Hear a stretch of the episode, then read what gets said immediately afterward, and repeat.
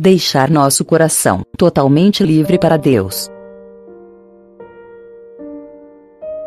Por Santa Elizabeth da Trindade. Às vezes, eu receio de que terei um longo purgatório, ao pensar que muito será pedido de quem muito recebeu. Ele encheu essa sua esposinha com seus dons, mas ela se abandona ao seu amor, e já neste mundo canta o hino de suas misericórdias. Querida Senhora, se todos os dias fizermos com que Deus cresça na nossa alma, isto nos dará uma grande segurança para um dia comparecermos diante de Sua infinita santidade.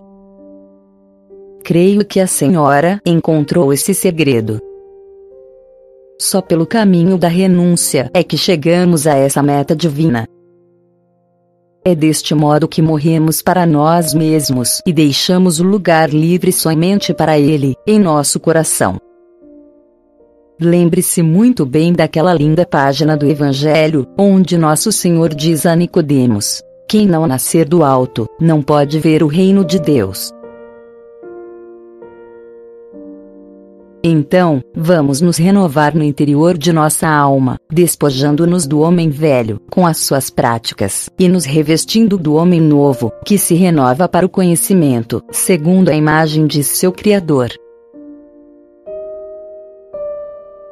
Tudo isto deve ser operado com tranquilidade e simplicidade, separando-se de tudo que não é Deus. Agindo assim, a alma não terá mais nem temores nem desejos, e a sua vontade se acha totalmente perdida na vontade de Deus. E é isso que faz a união. Assim, pode exclamar: Eu vivo, mas já não sou eu, pois é Cristo que vive em mim.